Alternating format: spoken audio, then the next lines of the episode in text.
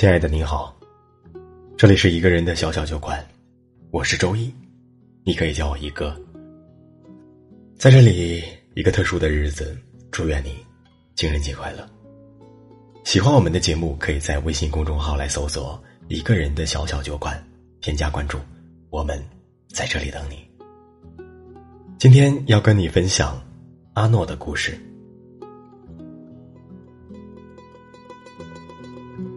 去年的情人节，我们都在等待一场大戏，因为在那天的半个月之前，许先生就找到了我们这一群阿诺的好友。他向我们询问了很多阿诺喜欢的东西，一一加以对比确认，还让我们帮忙录了视频。于是，我们作为许先生的狗腿子，无比积极的在情人节约好阿诺，而许先生也提前说。自己要出差，无法陪阿诺。阿诺有点失望，但是面对我们这群好友，依然保持着笑容，直到我们一起吃过晚饭。吃过晚饭的我们带着阿诺到了河滩，然后让他闭起眼睛，接着我们撒腿就跑。阿诺，在一切准备就绪后，许先生对着阿诺呼唤。阿诺睁开眼，看到了一大束玫瑰，然后是烟火。虽然剧情俗气，但是却是许多女孩都希望能得到的惊喜。烟火放了二十发左右，旁边就不知从哪儿冒出了大中小提琴以及他们的演奏者，拉起我们这群俗人不会欣赏的乐曲。此时，许先生单膝下跪。拿出戒指，开始了准备许久的求婚。我们就在不远处，听到阿诺的声音颤抖，眼中含着泪花。我们心想，他一定很感动。然而这一天之后，我们发现，当时的想法没有错，他确实很感动。只是，还是把许先生拒绝了。我们作为狗腿子不好多问，只能有事儿没事儿陪着阿诺。他难过，我们就开导他；他开心，我们就担心他，怕他强颜欢笑。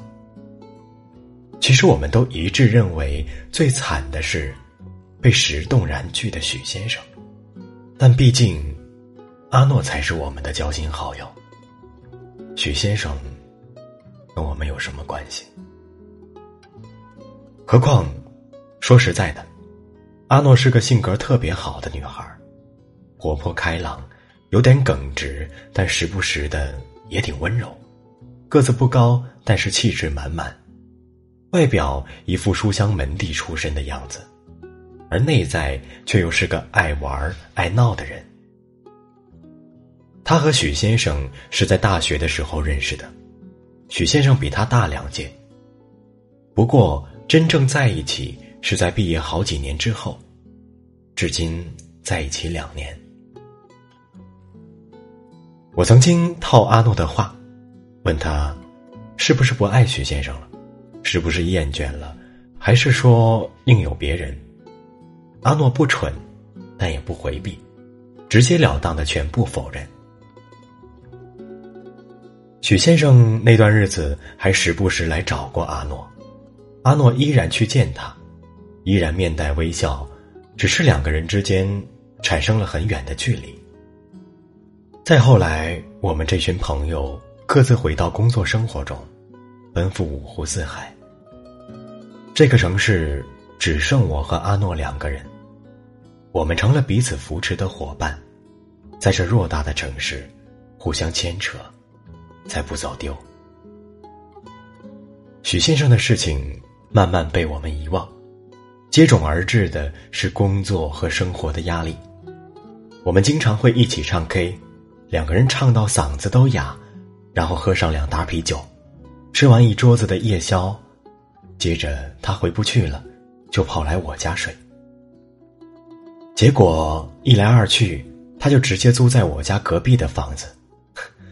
但还是喜欢跑来我家蹭。我问他：“你怎么有家都不回呢？”他说：“那是房子，没人哪叫家。”说完，他递给我一碗面，我们两个就这样坐在阳台，看着日出，吃着面。肚子饿，加上清晨的寒意，往常吃腻的面都变得美味。阿诺问我：“好吃吗？”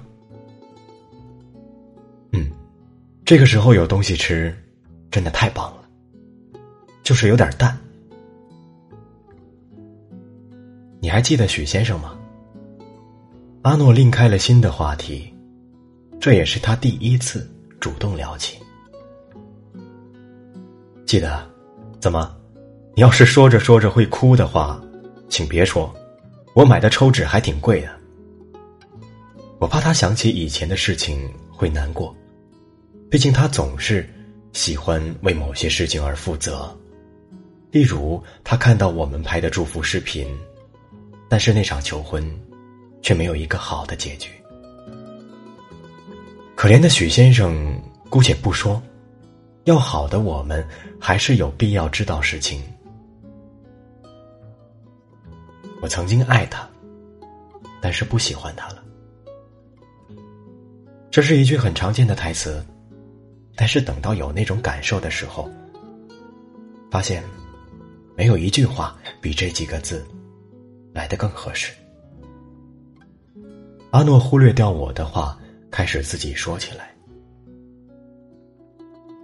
其实我想过和许先生结婚，但是那晚上他跟我的表白说了很多他的付出。他说我煮面一直很淡，但是他不计较。他说我经常闹脾气，但是他包容。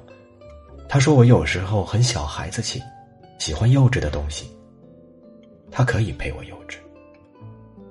我翻了下白眼，无奈的提问：“那诺大小姐，请问你们女人想要什么类型的男人呢？”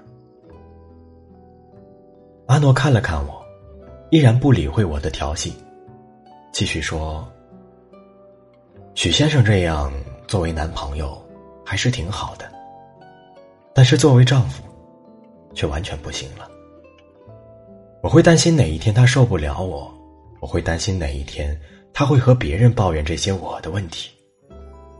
作为情侣，我们之间还有距离，靠得再近，我们也还是两个世界。所以，结婚应该是把两个世界的人结合成家人，而且是可分开的家人。那些小小的问题。如果是你的家人，你一定会说吧？说你妈炒的菜淡了，说你哥的脾气差，说你妹妹幼稚。这不是包容与否的问题，这是生活细节和柴米油盐。我宁愿他会像你那样吐槽我平胸，会在我喝醉醒后皱着眉形容我昨晚发酒疯到底有多可怕。或者，我就想在阳台浪漫的吃个面。还要被你啰嗦，我脑残，那么冷，会感冒的。我吃着吃着面就被呛到了，这趋势不妙的，我立刻阻止。可没等我做完吞咽动作，让舌头从品味转变成说话功能时，阿诺就一把搂住我，像个大叔抱着小妹妹。阿诺很直白的说。我喜欢你这样类型的，而在你这样的类型里，我喜欢你。我给你房子住，给你厨房煮面，你现在还要我的人？哎，别得寸进尺，而且角色反了吧？我不是想拒绝阿诺，只是我压根儿就没往那方面考虑。没办法。我觉得你不会抱我，而且我觉得就算反了，你也不会推开我。阿诺的话酸酸的，但还是粗着嗓子学着大叔说话。我没有回答，而是小鸟依人的靠在阿诺骄傲且平坦的胸膛上。那一天过后，我们之间的距离似乎靠近了一点，又似乎没有改变。我只知道，他死皮赖脸的把所有东西都搬来我家，退掉那个房子，霸占我的房间。我开始每天累死累活回来，只能睡沙发。我跟他抱怨过很多次，能不能轮流睡床？他说可以一起睡啊，干嘛轮流？我说去你大爷的，快去洗碗，昨晚我洗的。你必须洗呀，昨晚我做饭，今晚还是我做饭。阿诺挑着眉，一副了不起的样子。于是我脱掉西装外套，撸起袖子，开始洗碗。心有不甘，但又窃喜，因为觉得这大概就是我们作为家人的日常模样。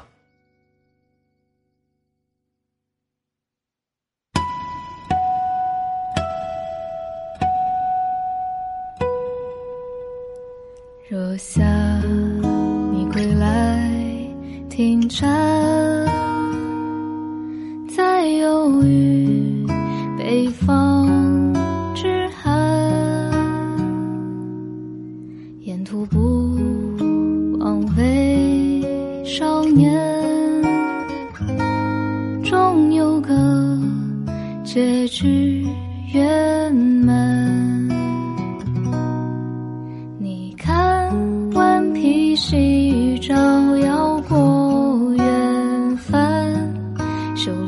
小店某处忽明忽暗的灯盏，你听江水流过人家，朝着要上岸。你去过烟花三月